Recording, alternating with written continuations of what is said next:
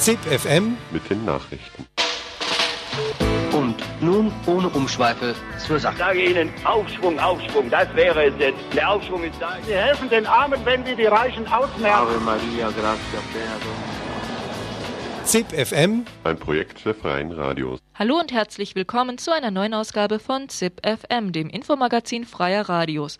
Und das sind die Themen in der kommenden halben Stunde. Ecuador.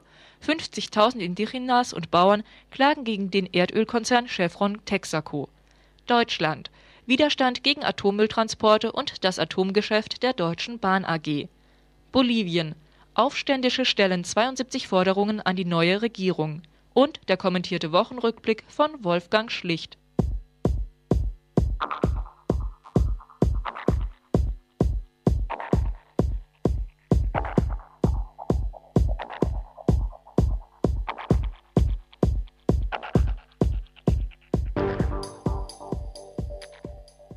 »50.000 Indigenas und Bauern des ecuadorianischen Amazoniens klagen gegen den Erdölkonzern Chevron Texaco. Der Vorwurf, Chevron Texaco habe an die 765 Millionen Hektoliter ungereinigten Wassers zwischen 1964 und 1992 in die Natur fließen lassen. Die Folgen: Gewässer wurden verseucht, Pflanzen und Tiere geschädigt, Menschen starben an Krebs.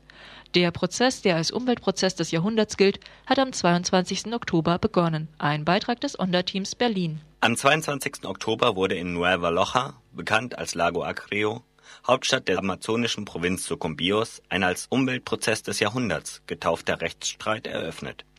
Ankläger sind 50.000 Indigenas und Bauern des ecuadorianischen Amazoniens.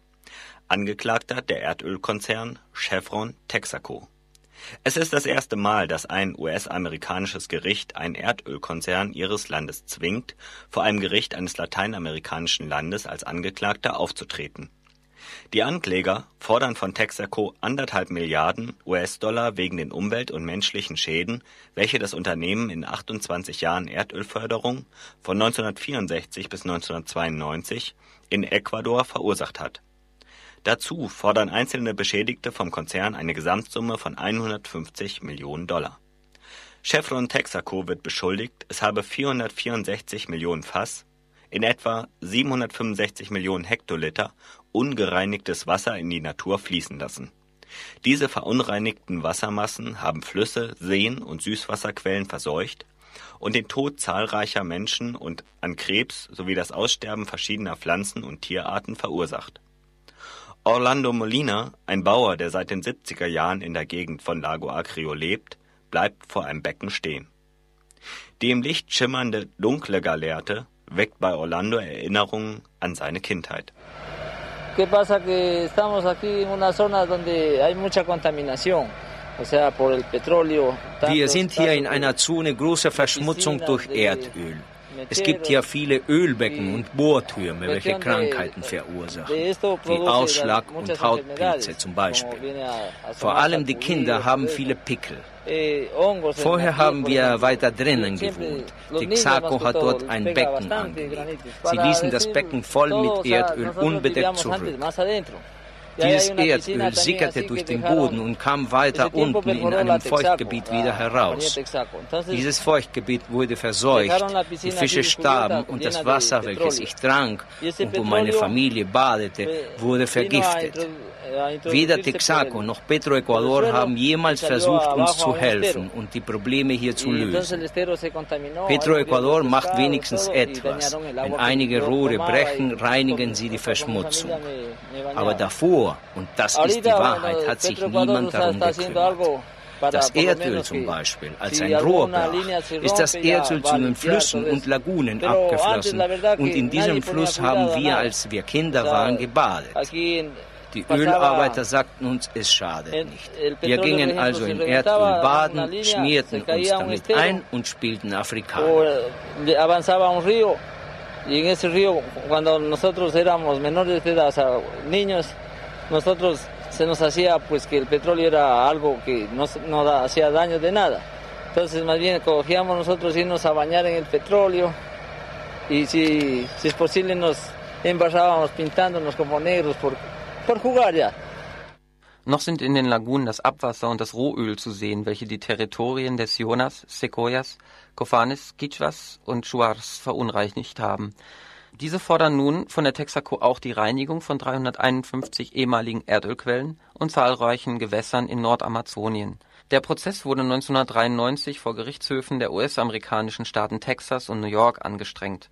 Aufgrund des Inhalts und der Charakteristika des Prozesses haben diese aber beschlossen, das Verfahren vor den ecuadorianischen Gerichten verhandeln zu lassen die Eröffnung des Prozesses wurde von einer Demonstration von Hunderten von Indigenas, Bauern, Umwelt und Menschenrechtsaktivisten begleitet. Auch die Kameras von CNN, CBS und BBC waren dabei und gaben diesem historischen Moment einen passenden Rahmen. Nun hoffen viele, dass endlich ein Meilenstein in Sachen Gerechtigkeit gesetzt wird und die großen Verbrechen auch verurteilt werden. Von dem Prozess gegen den Erdölkonzern Chevron Texaco zu den Protesten gegen die Atomindustrie und gegen die Deutsche Bahn AG. Fast jeder Atommülltransport in Deutschland wird inzwischen von Protesten begleitet. Besonders heftig wird der Widerstand der Atomkraftgegnerinnen und Gegner, wenn abgebrannte Brennelemente nach Gorleben gebracht werden. Die Bevölkerung im Wendland macht seit Jahrzehnten gegen das geplante atomare Endlager mobil. Nun ist es wieder soweit. Voraussichtlich in der zweiten Novemberwoche soll ein Transport von der französischen Wiederaufbereitungsanlage La Hague in Richtung Gorleben rollen. Statt darauf zu warten, bis der Transport kommt, haben die Atomkraftgegner schon am Samstag, dem 25. Oktober, mit friedlichen und fantasievollen Aktionen auf die Atomtransporte hingewiesen. Das Schienennetz der Deutschen Bahn wurde dabei in eine mobile Demonstration verwandelt. Ein Beitrag von Ralf Streck.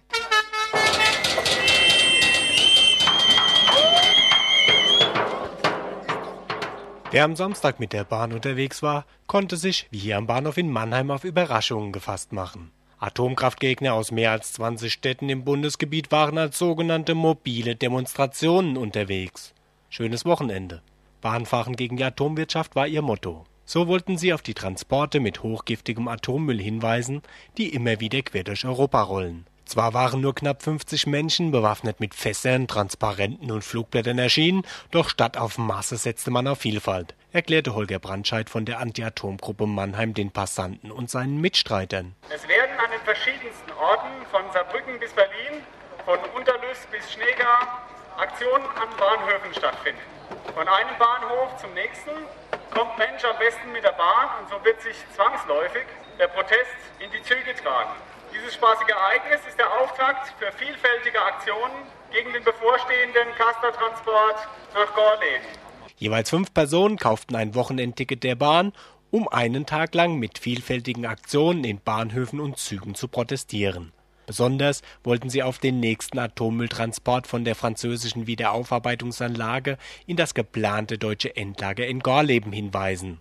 Um den 10. November herum werde erneut ein Zug mit zwölf Transportbehältern La Hague verlassen und quer durch ganz Frankreich und Deutschland rollen die Atomkraftgegner haben schon im Vorfeld gezeigt, dass auch in diesem Jahr mit ihrem Widerstand zu rechnen ist. Warum die Deutsche Bahn AG nicht nur Transportmittel war, sondern selbst Ziel des Protests, erklärt Holger Brandscheid während der Fahrt. Die Bahn, die ja sich ein Image verschaffen möchte, dass sie ja ökologisch einwandfrei sind und dass diese Bahn eben äh, ganz massiv Geld verdient damit, dass Castortransporte stattfinden, dass äh, auch sonst Nukleartransporte stattfinden, die die Bahn abwickelt und die Bahn ist mit 18 Prozent am AKW Neckar-Westheim beteiligt. Das heißt, die stecken fett drin in der Atomwirtschaft und profitieren da und hätten die Möglichkeit, dem was entgegenzusetzen, wenn sie denn wollten. Will sie nicht, bestätigt der Pressesprecher der Bahn Hartmut Lange.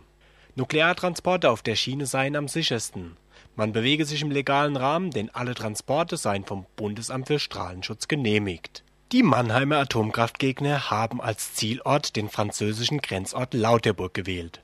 Dort, wo der Atommüll oft die Grenze überschreitet, sollte gezeigt werden, dass auch der Widerstand gegen die Atomenergie keine Grenzen kennt. Für den Franzosen Stefan Lom eine bedeutsame Geste der Solidarität, wie der Vertreter des Netzwerks für Atomausstieg auf einer gemeinsamen Kundgebung bekräftigte. Euh, Danke und bravo an unsere deutschen Freunde, die heute zu uns nach Lauterburg in Frankreich gekommen sind. Denn es liegt auf der Hand, dass die atomare Bedrohung auf beiden Seiten der Grenze die gleiche ist. Es ist sehr wichtig, dass wir dagegen gemeinsam vorgehen. Lom, der einen Zusammenschluss von fast 700 Gruppen vertritt, klagte vor allem über den Maulkorb, den die französische Regierung verhängt habe. Mitten im Sommer habe die nahezu unbemerkt fast alle Informationen zur Atomkraft als Militärgeheimnis deklariert. Wer die Öffentlichkeit informiere, ob Atomkraftgegner oder Journalist, sei sogar von Gefängnisstrafen bedroht. Trotzdem lasse man sich nicht einschüchtern, bekräftigt Stefan Lom. Wir werden weiter Aktionen machen, auch wenn wir jetzt Strafen bis zu fünf Jahre Gefängnis oder 75.000 Euro riskieren. Aber wir hoffen bei harten Strafen entsprechende Reaktionen der Öffentlichkeit und auch der Journalisten, welche die Regierung zwingt, den Erlass zurückzunehmen. Diese Reaktion könnte schnell nötig werden. Denn heute steht der Atomkraftgegner in Bordeaux vor Gericht, weil er ganz allein mitten in der Stadt einen Atomtransport blockierte. Für ihn ist es ein Skandal, dass der Transport nicht einmal bewacht worden ist. Das zeige, wie unverantwortlich in Frankreich mit hochgefährlicher Fracht hantiert werde Soweit der Beitrag von Ralf Streck zu den Protesten gegen den geplanten Castor-Transport im November und die Rolle der Deutschen Bahn AG. Voraussichtlich in der zweiten Novemberwoche soll wieder einmal Atommüll von der Wiederaufbereitungsanlage in La Hague nach Gorleben transportiert werden. Informationen zum Widerstand gegen diesen Castor-Transport gibt es im Internet unter www.wirsindamzug.de. Von dem Widerstand gegen die nationale und internationale Atomindustrie geht es jetzt weiter zu den Aufständen in Bolivien. Bolivien erlebt eine Revolution, so der mexikanische Publizist Adolfo Gili. Die revolutionäre Bewegung in den Städten und auf dem Land forderte den Sturz der neoliberalen Regierung von Gonzalo Sanchez de Lozada. Am 17. Oktober musste die Regierung abdanken. Der gemeinsame Nenner der Aufständischen war ein deutliches Nein zu dem wiederholten Versuch der alten Regierung, die Förderung und den Export des bolivianischen Erdgases transnationalen Unternehmen zu überlassen. Konkret sollte das Erdgas an die USA und Mexiko verkauft werden und dabei der Transport über einen chilenischen Hafen abgewickelt werden. Die Demonstranten hatten kritisiert, dass von diesem Geschäft lediglich Chile, die USA und ausländische Investoren profitieren würden, nicht aber die verarmte bolivianische Bevölkerung. Die revolutionäre Bewegung, die Bolivien erschüttert hat, umfasst das ganze Land, Indigenas, Bergleute und die städtische Bevölkerung. Die Aufständischen haben jetzt 72 Forderungen an den neuen Präsidenten Carlos Mesa gestellt. Sie verlangen, dass er diese Forderung innerhalb von 90 Tagen erfüllt.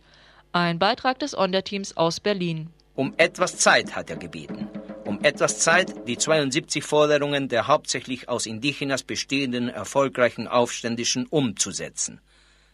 Eine schwierige Aufgabe steht Carlos Mesa, dem neuen Präsidenten von Bolivien, bevor. 90 Tage haben sie ihm gewährt, die beiden Sprecher der Aufständischen. Evo Morales, ehemaliger Coca-Bauer und Vorsitzender des Movimiento al Socialismo, MAS, und Felipe Quispe, Leiter der Nationalen Bauernverbandes und als Präsident des Movimiento Indígena Pachacuti Führer der Aymara Indígenas. 72 Forderungen in 90 Tagen sind einzulösen, also knapp eine pro Tag. Während Morales sich konziliant gibt, bleibt Gispe hart. Wir werden ihn an den Taten messen, brummt er. Zu den Forderungen gehören die Ablehnung der gesamtamerikanischen Freihandelszone ALCA, die Einhaltung von Menschenrechten, die Übergabe von 3,8 Millionen Hektar Land, der Bau von Straßen, Krankenhäusern und einer indianischen Universität sowie die Lieferung von 1000 Traktoren. Außerdem, dass die Privatisierung staatlicher Unternehmen und die Zerstörung von Kokasträuchen gestoppt wird. Es geht also nicht nur um Gas. Boliviens Erdgas ist ein Symbol für nationale Souveränität und Reichtum. Das Gas im Wert von 1,5 Milliarden US-Dollar zum Schleuderpreis von 40 Millionen Dollar gerade über Chile, an welches Bolivien 1879 den Meereszugang verlor, exportiert werden soll, vereint die Bewegung. Aber die Forderungen sind weitergehend. Quispe fordert das Collasuyo, die Wiederherstellung der Provinz des Inka-Reiches, in der die Aymara siedelten. Das Collasuyo umfasst Teile des bolivianischen und peruanischen Hochlandes. Quispe will einen Aymara-Staat. Wir sind für die Separation, für die Trennung der Gesellschaften, sagt er. Eine auf Gemeinsinn aufgebaute Indigener-Bevölkerung und ein den Individualismus predigendes neoliberales System, das könne nicht zusammen funktionieren.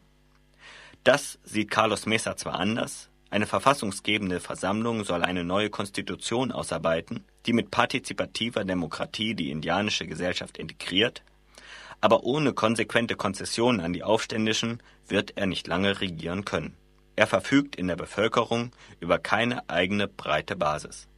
Die Oberschicht fordert jetzt, Mesa solle bis 2007 regieren.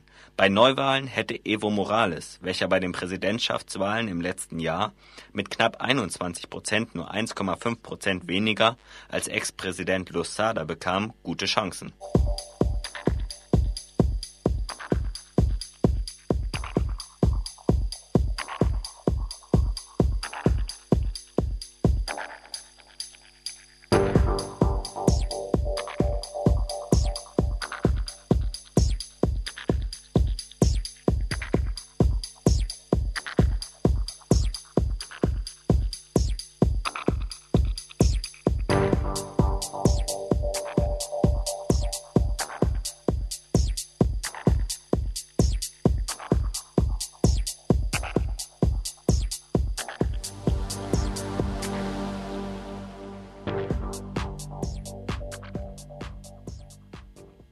Stichwort Sizilien. Was fällt euch da zuallererst ein? Der Ätna, Pizza oder vielleicht die Mafia? Die gibt es ja noch immer. Jedoch ist sie weit nicht mehr so stark wie noch vor einigen Jahren. Ein Mann trug massiv zu dieser Entwicklung bei. Die Rede ist von Leoluca Orlando, dem ehemaligen Bürgermeister von Palermo. Dieser besuchte vergangene Woche Salzburg. Er erzählte von seinem gefährlichen Kampf gegen die Mafia und stellte dabei zugleich sein neues Buch vor. Ein Beitrag von Ernst Miesgang, Radiofabrik Salzburg. Leo Luca Orlando ist sicher eine der faszinierendsten Persönlichkeiten der italienischen Politik. 55 Jahre alt und Rechtswissenschaftler von 1985 bis 2000 Oberbürgermeister von Palermo.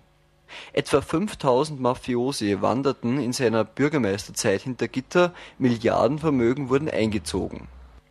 Mafia sei eine spezielle Art von Kriminalität, so Leoluca Orlando. Es gibt einen Unterschied zwischen normal organisierte Kriminalität, entschuldigen Sie für das Wort normal organisierte Kriminalität, und die Mafia. Normal organisierte Kriminalität ist äh, gegen Staat und außerhalb Staat. Ist gegen Banken und außerhalb Banken. Ist gegen Kirche und außerhalb Kirche. Ist gegen Zivilgesellschaft und außerhalb Zivilgesellschaft. Das ist normal äh, organisierte Kriminalität. Sizilianische Mafia ist etwas, etwas anderes. Sizilianische Mafia ist gegen den Staat und innerhalb des Staat. Gegen Banken und innerhalb der Banken. Gegen, gegen die Wirtschaft und innerhalb der Zivilgesellschaft. Die Mafia ähnelt dem islamischen Terrorismus. Fundamentalisten benutzen die Verse des Koran, um ihre Vergehen zu rechtfertigen und verwandeln seine Ideen somit in satanische Verse. Dieses Risiko besteht in jeder Kultur. Die Mafia hat im Namen der Ehre, der Familie und der Freundschaft getötet, hat diese sizilianischen Verse in satanische Verse verwandelt. Da die Mafia also ein fixer Bestandteil der sizilianischen Kultur war, musste ein Umdenken in der Bevölkerung vonstatten gehen. Orlando weist vor allem auf die Rolle der Frauen im Kampf gegen die organisierte Kriminalität hin. Nach der Ermordung von Giovanni Falcone und seine Frau Francesca und drei Polizisten, nach der Ermordung von Paolo Borsellino, nach der Ermordung von diesen zwei so wichtigen Männern, die im Kampf gegen die Mafia waren, Staatsanwälte von, von Palermo, nach Ermordung von diesen Leuten, die Leute haben Nein gesagt, die Leute sind auf die Straße gekommen, die Frauen haben weiß Betüsch aus dem Fenster gegangen lassen und eine Zeitung hat einen Artikel geschrieben. Leluc Orlando soll der Nächste sein. Viele Frauen haben diesen Artikel gelesen und sind bei Polizeichef gegangen, haben mit Polizeichef gesprochen, haben zum Polizeichef eine Liste mit den Namen von Kindern gegeben. Ihre Kinder. Und haben gesagt, unsere Kinder sind bereit, innerhalb gepanzerte Wagen von Leluc Orlando zu fahren. Natürlich kein Kind ist in meinem Wagen äh, gekommen, aber diese Frauen haben verstanden, die Mafia kann einen Mann töten, die Mafia kann zehn Männer töten, die Mafia kann nicht tausende und tausende Frauen und Kinder töten. Als Dank widmet er sein Buch mit Titel Ich sollte der Nächste sein, in dem er seinen schwierigen Kampf schildert, Siziliens Frauen und Kinder. Man müsse vermitteln, dass Legalität etwas Fröhliches sei, dass das Leben lebenswerter wird, wenn man Gesetze respektiert. Das möchte Orlando mit seinem Buch rüberbringen. Und dieses Konzept lässt sich nicht nur auf Sizilien anwenden. Es gibt ein sizilianisches Sprichwort, sagt, chi nasce tu non può quadrato, chi nasce rotondo non può morire quadrato. Wer ist rund geboren, kann nicht viereckige sterben. Falsch. Falsch. Wer ist geboren, kann viereckige sterben. Änderung ist möglich. Auch in Palermo. Änderung ist möglich. Diese Idee, dass Änderung ist möglich, ist so wichtig. In Ländern wie Kolumbien, in Ländern wie Mexiko, in Ländern wie islamische Länder. Polizei von Algerien hat zu mir gefragt, bitte Professor, kommen Sie und sprechen Sie über sicherliche Karen, Polizeichef von Algerien. Hat verstanden, dass man braucht nicht nur Waffen, nicht nur Gesetz, aber braucht auch Kultur, Schule. Lange Zeit transportierte Sizilien Krankheit in Form von organisierter Kriminalität. Jetzt möchte man die Therapie dazu liefern. Und Leoluca Orlando ist mit Sicherheit ein hochqualifizierter Therapeut. Soweit Ernst Miesgang von der Radiofabrik Salzburg über Leoluca Orlando, dem ehemaligen Bürgermeister von Palermo.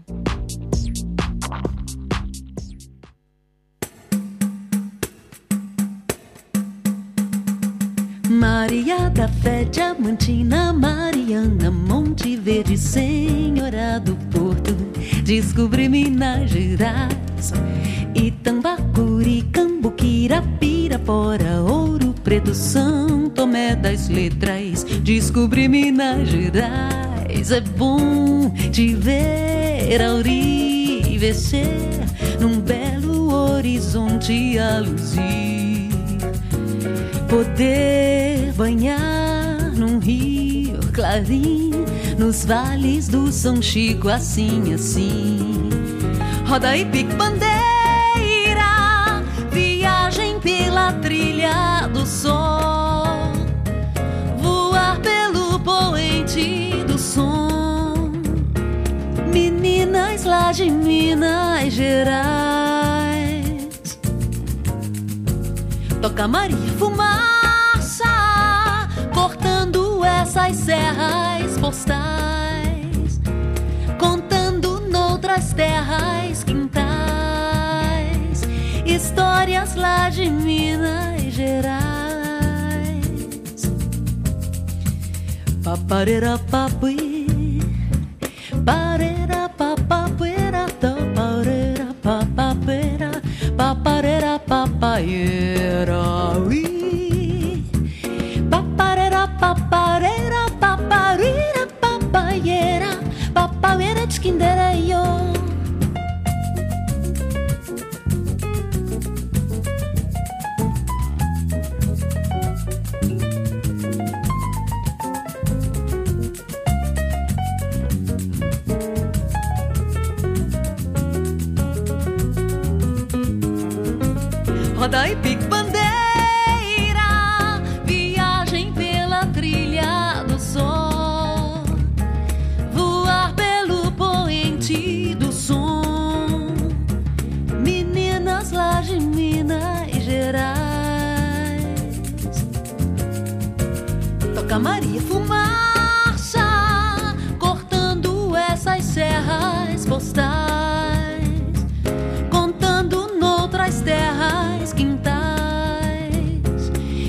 Histórias lá de Minas Gerais.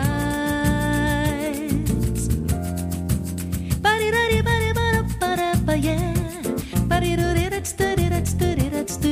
yeah, yeah.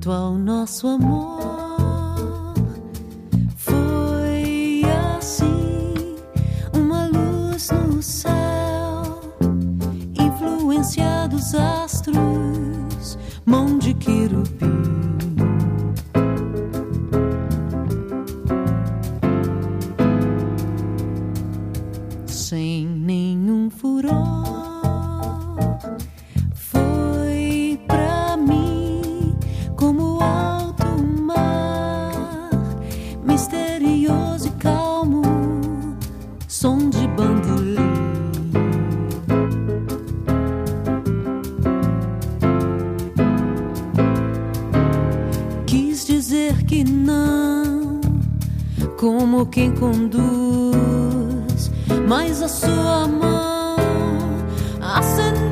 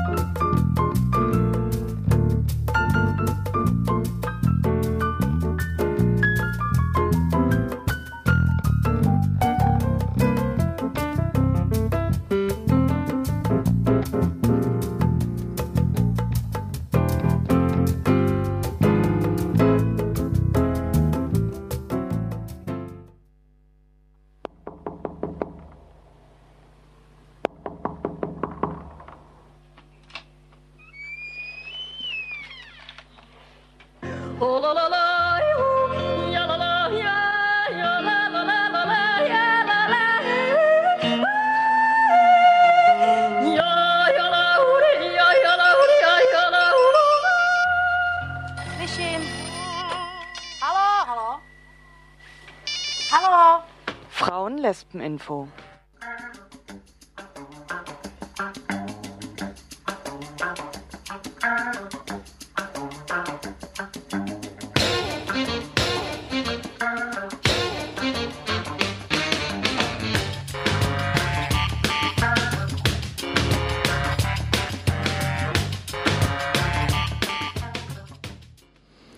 Hallo und guten Abend zum Frauen-Lesben-Info hier bei Radio Dreieckland 102,3 MHz. Wenn ihr für die folgende Sendung irgendwelche Anmerkungen habt oder Fragen habt, könnt ihr uns erreichen unter der Telefonnummer 0761 für Freiburg und dann die 31028.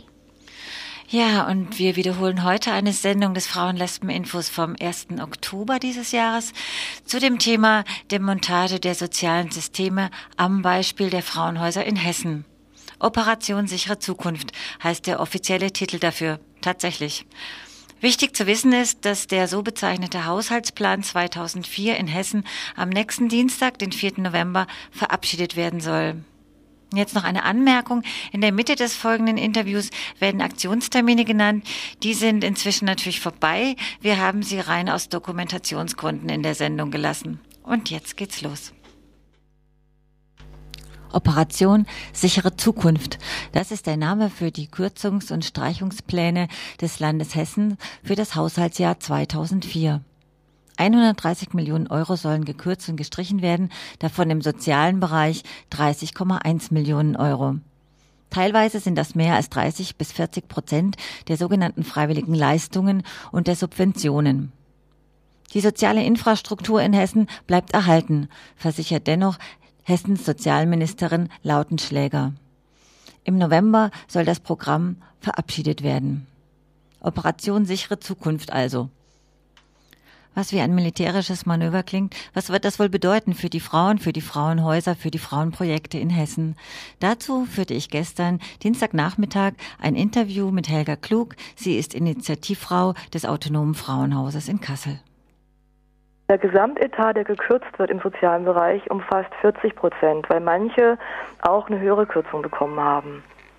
Das ist so, dass äh, natürlich das, was die Ministerin sagt, dass äh, das Netz erhalten bleiben wird und dass äh, erstmal so ein Angebot äh, für verschiedene Bevölkerungsgruppen auch weiterhin funktionieren wird, dass das äh, überhaupt nicht so sein wird, weil ähm, es, kann, es, geht nicht um, um eine Kürzung, die irgendwie sinnvoll sein soll, wie sie das auch immer behauptet, oder intelligent, sagt sie sogar, sondern es geht darum, dass äh, letztendlich ein ganzer Bereich ähm, umstrukturiert wird und abgeschafft wird.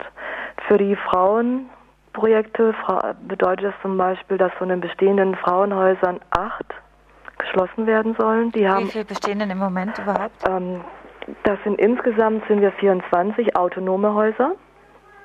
Äh, Gegenhäuser weiß ich jetzt gerade gar nicht, ob das dann auf 30 kommt ungefähr. Es sind halt von den 24 Autonomen werden acht autonome Häuser gestrichen. Zum Beispiel das Frauenhaus Gießen wird geschlossen und das Frauenhaus Gießen ist ja eins der wenigen Häuser, in dem äh, Migrantinnen quasi das äh, Frauenhaus selbst verwalten und die schon immer ganz massiv einer Repression unterlegen sind und da wo es auch kein Zufall ist, dass die geschlossen werden, weil es gibt auch in Gießen noch ein Frauenhaus der vom Sozialdienst katholischer Frauen, wo auch klar wird, es, die Politik richtet sich auch ganz gegen eine bestimmte Politik. Also es ist nicht so ähm, zufällig und ähm, nach Sachkriterien ähm, gemacht worden, wie ja die Lautenschläge, die Sozialministerin sagt, sondern es ist eine politische äh, Streichung und eine Gewichtung. Im vergangenen Jahr ist bereits ein autonomes Haus gestrichen worden und das Frauenhaus Kassel wurde da schon um 30 Prozent gekürzt. Also dass man wir sagen, dass es für Land, das Land Hessen bedeutet es ungefähr, wenn man überhaupt so rechnen will, dass es 800 bis 1000 Plätze weniger für von Gewalt betroffene Frauen und ihre Kinder geben wird in Hessen. Das bedeutet erstmal von der Struktur her, dass natürlich Ausweichmöglichkeiten wegfallen für Frauen, die nicht in den Städten bleiben können. Die ländliche Struktur wird nochmal mehr geschwächt, weil wenn Häuser schließen, schließt nicht nur ein Haus, was eine eine Unterkunft geboten hat. Es schließt auch damit quasi ein Projekt seine Tore, was in der Umgebung auch dafür gestanden ist, Gewalt gegen Frauen zum Thema zu machen, zu skandalisieren und auch um die Abschaffung der Gewalt gegen Frauen zu kämpfen. Und das wird damit natürlich auch gerade im ländlichen Bereich, wo es eher eh sehr schwierig ist für Frauen Unterstützung zu finden, total forciert. Das sind eigentlich so ganz konkrete Auswirkungen, die die Frauenhausarbeit betreffen. Das bedeutet natürlich für die bestehenden Häuser, dass wahrscheinlich mehr Arbeit ähm, entstehen wird, dass es sich auch nochmal ganz anders gestalten wird, weil wir dies, dieses, diese Kürzung an, an Plätzen für Frauen gar nicht auffangen können. Das ist irgendwie kaum überhaupt nicht zu überlegen, wie das gehen soll. Und es ist ein ganz klares Signal an die Frauen insgesamt, die in Hessen leben und natürlich auch bundesweit, weil es wird ja gerade auch ziemlich bundesweit diskutiert, dass eigentlich Gewalt gegen Frauen nicht ernst genommen wird, dass das natürlich auch verbunden ist mit der Aussage, es waren eigentlich zu viele da, wenn man so viel streichen kann. Und das bedeutet wieder, dass ähm, das bestehende Netz, was dann angeblich noch übrig bleibt, auch ausreichend ist äh, für die Frauen, die dann wirklich in Anführungsstrichen ein Frauenhaus brauchen. Und da gibt es ja von oben schon seit, also von oben meine ich jetzt von der politischen Ebene her, ähm, schon ewig Bemühungen, anders zu definieren, was eigentlich Gewalt gegen Frauen ist und dass, dass ähm, die Definitionsmacht, die sich Frauen erkämpft haben, ihnen auch wieder wegzunehmen, indem nicht gesagt wie wird. Denn, wie ist denn die Definition? Die Definition von uns ist ja, dass wir sagen, jede Frau definiert selbst, was Gewalt ist, wann sie die Gewalt beenden will, wann sie welche Schritte einleiten will. Und zur Gewalt gehört für uns neben der körperlichen Misshandlung, die dann in blauen Flecken sichtbar wird, ähm, die psychische Gewalt wie auch strukturelle Gewalt.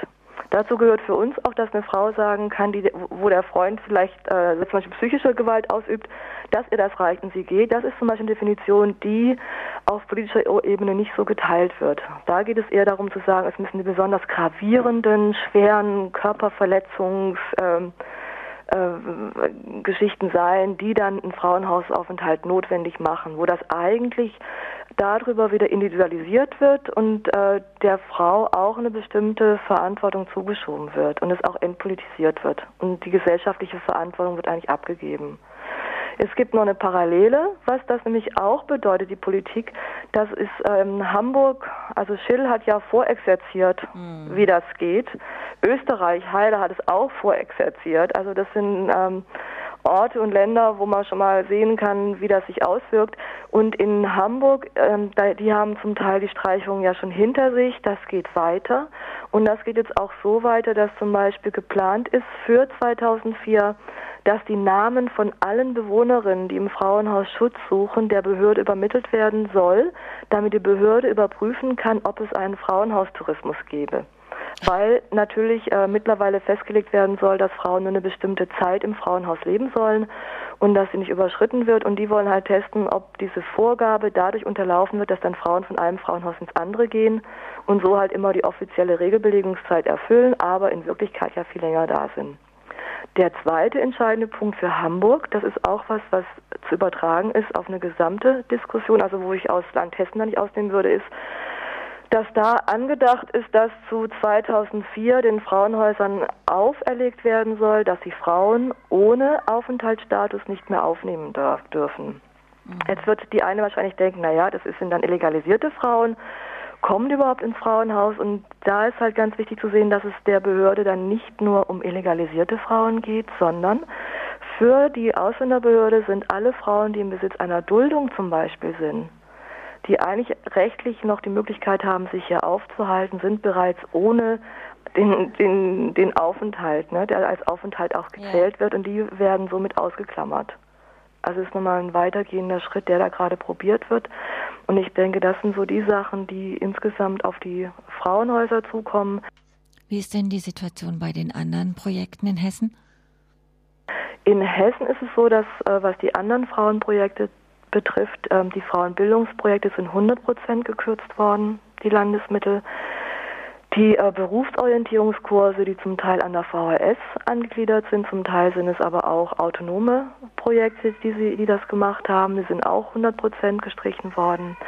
Es sind Erziehungsberatungsstellen, sind 100 Prozent gestrichen worden. Die Schuldnerinnenberatungsstellen, die es gibt und die Landesmittel haben, sind 100 Prozent gestrichen worden. Und es sind noch 100 Prozent gestrichen worden die ähm, IAF, das ist jetzt in die, mit Sitz in Frankfurt, die ähm, für binationale Paare sich eingesetzt haben und die auch eine ganz wichtige äh, Anlaufstelle für uns in der Frauenhausarbeit waren, wenn es um gewaltbetroffene Frauen ging, um die Durchsetzung von aufenthaltsrechtlichen Geschichten zum Beispiel. Also die werden schließen müssen. Dann sind die ganzen Flüchtlingsberatungsstellen, also wo ja auch ähm, Frauen Unterstützung bekommen, sind auch von der Schließung betroffen. Da sind die Landesmittel auch 100 Prozent gekürzt worden. Was insgesamt heißt, dass ähm, das ganze Netz, was entstanden ist, die ganze Infrastruktur, dass äh, wir auch mit einer geringen Kürzung einfach sehen, dass das, äh, was Frauen brauchen, also Berufsorientierungskurse, ein ähm, weitergehende Unterstützung und äh, auch Perspektiven, dass das eigentlich auch zerschlagen wird. Und für, für uns ist halt die Politik, die gerade durchgeführt wird, auch eine ganz klar frauenfeindliche Politik, die sich auch ganz, also wirklich hauptsächlich nochmal bei Frauen und ihren Kindern auswirkt.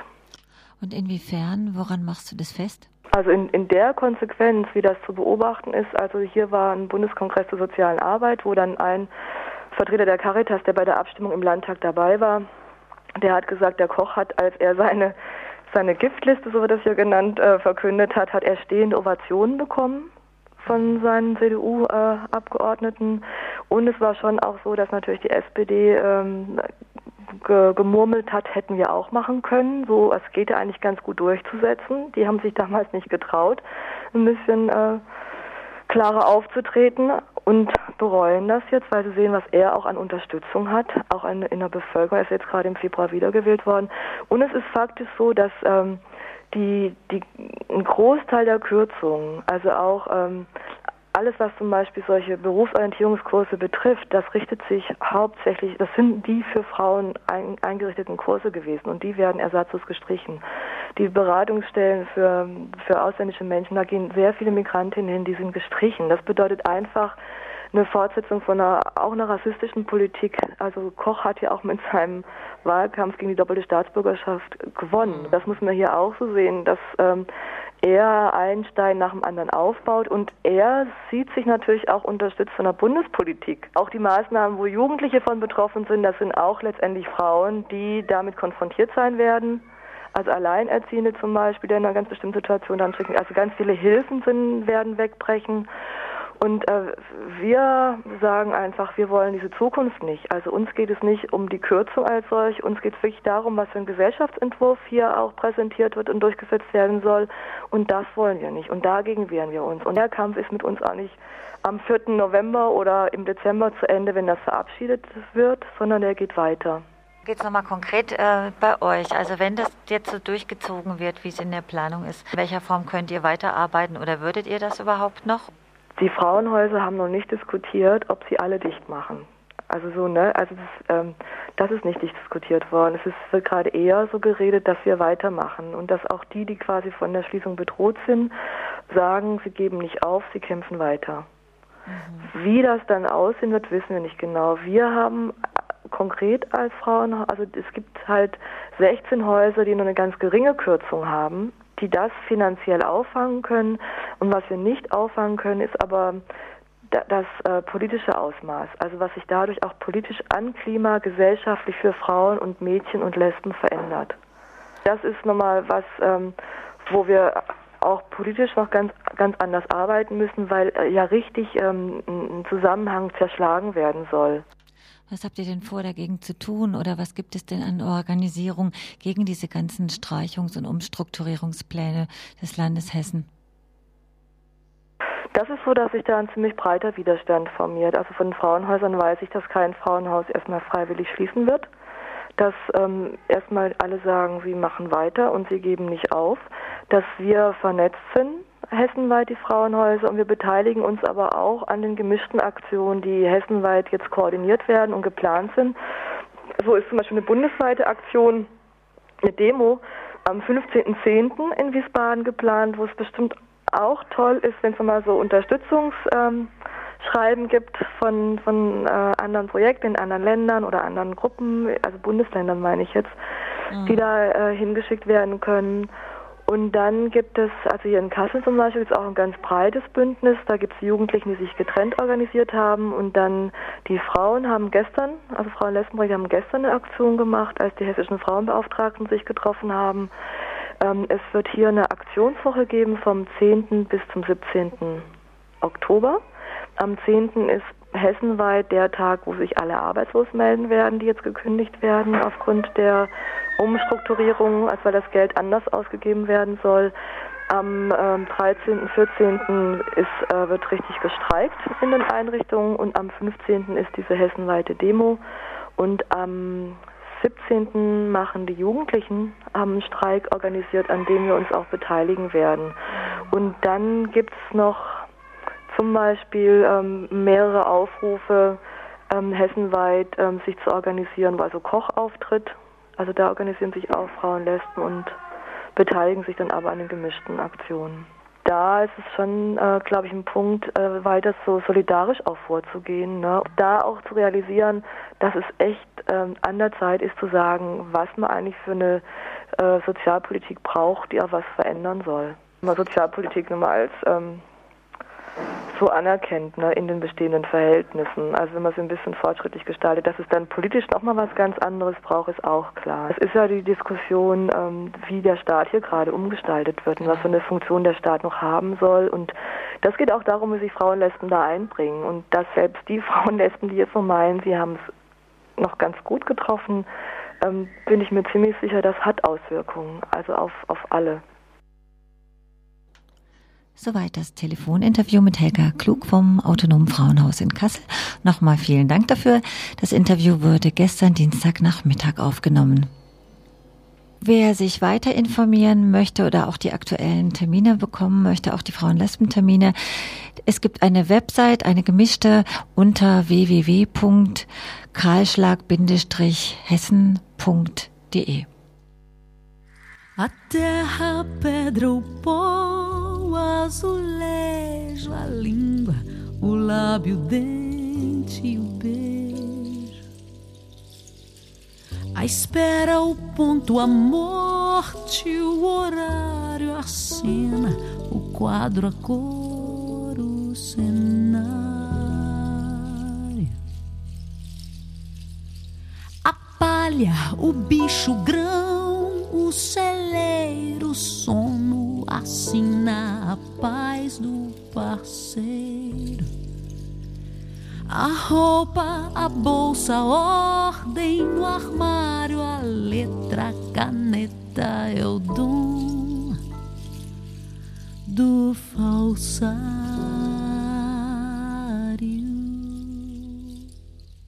Tudo isso na moldura, com enfoque de um farol. Alimenta, ordena e cura, faz a vez de um girassol. Tudo isso na moldura, com enfoque de um farol.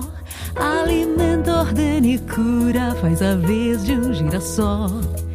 Mosaico que junta e agrupa, dá novo sentido ao material. Arcaico, o velho e o novo, mistério do ovo, o início e o fim. Prosaico, o cotidiano, debaixo dos panos, carícias com a mão de cetim. Mosaico, contorno e limite, a recusa e o convite do contemporâneo. Arcaico, Noé e seus bichos, no ano dos mico relacionamento. Prosaico, a luta e a lida, o mel e a ferida, a eternidade, o momento. A mão apoia o ombro do amigo, a fé, o abraço, o teto e o abrigo. A rua, o bairro, o país inteiro, a mina, o alvo, tiro, certeiro. A faca de corte, a cruz e a espada, o rei, sua corte, a bruxa e a fada. O mago, o mistério, a contradição do galope da vida sem rédeas na mão. Tudo isso na moldura, com o enfoque de um farol. Alimenta, ordena cura, faz a vez de um girassol. Tudo isso na moldura, com o enfoque de um farol. Alimenta, ordena cura, faz a vez de um girassol. Mosaico que ajunta e agrupa, dá novo sentido ao material. Arcaico, o velho e o novo, mistério do ovo, início e o fim. Prosaico, o cotidiano, debaixo dos panos, carícias com a mão de cetim. Recusa e o convite do contemporâneo. Arcaico, Noé e seus bichos, no ano dos mico relacionamento. Prosaico, a luta e a lida, o mel e a ferida, a eternidade, o momento. Mosaico, contorno e limite, a recusa e o convite do contemporâneo. Arcaico, Noé e bichos, no ano dos mico relacionamento. Prosaico, a luta e a lida, o mel e a ferida, a eternidade, o momento.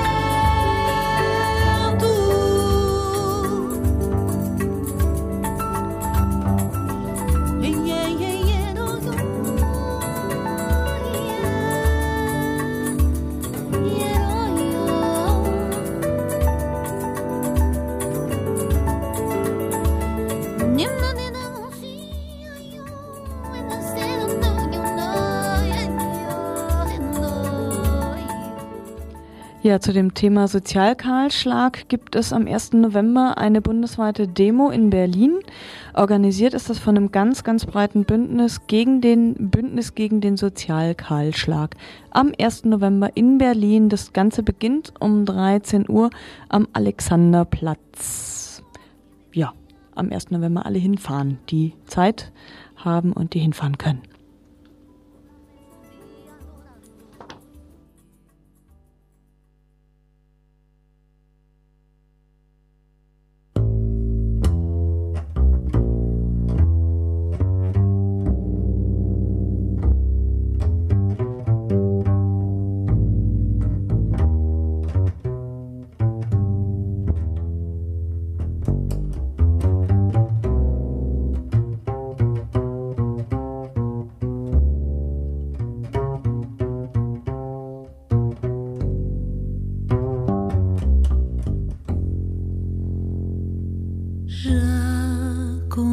Os passos dessa estrada, sei que não vai dar em nada.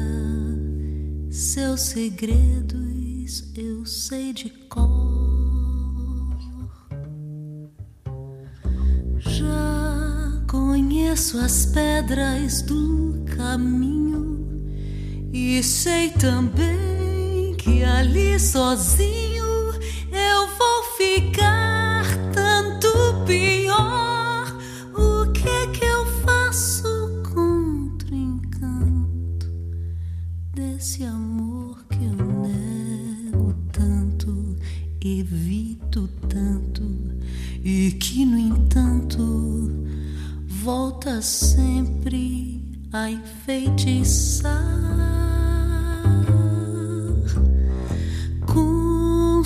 os mesmos tristes velhos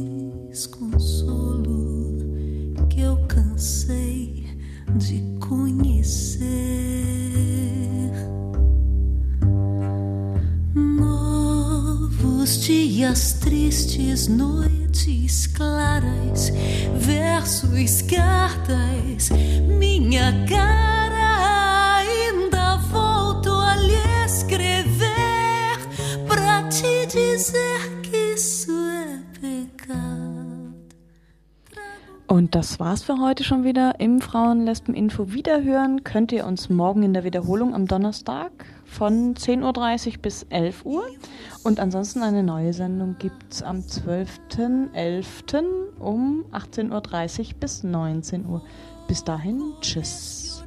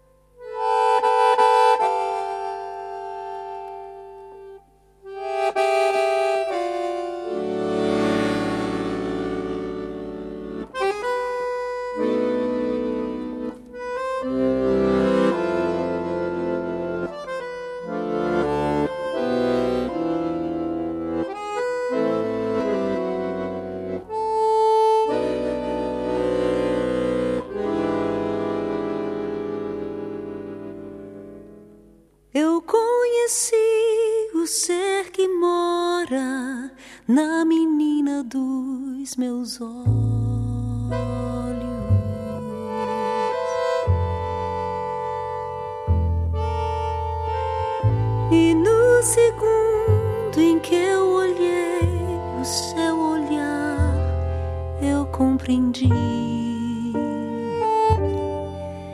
que esse ser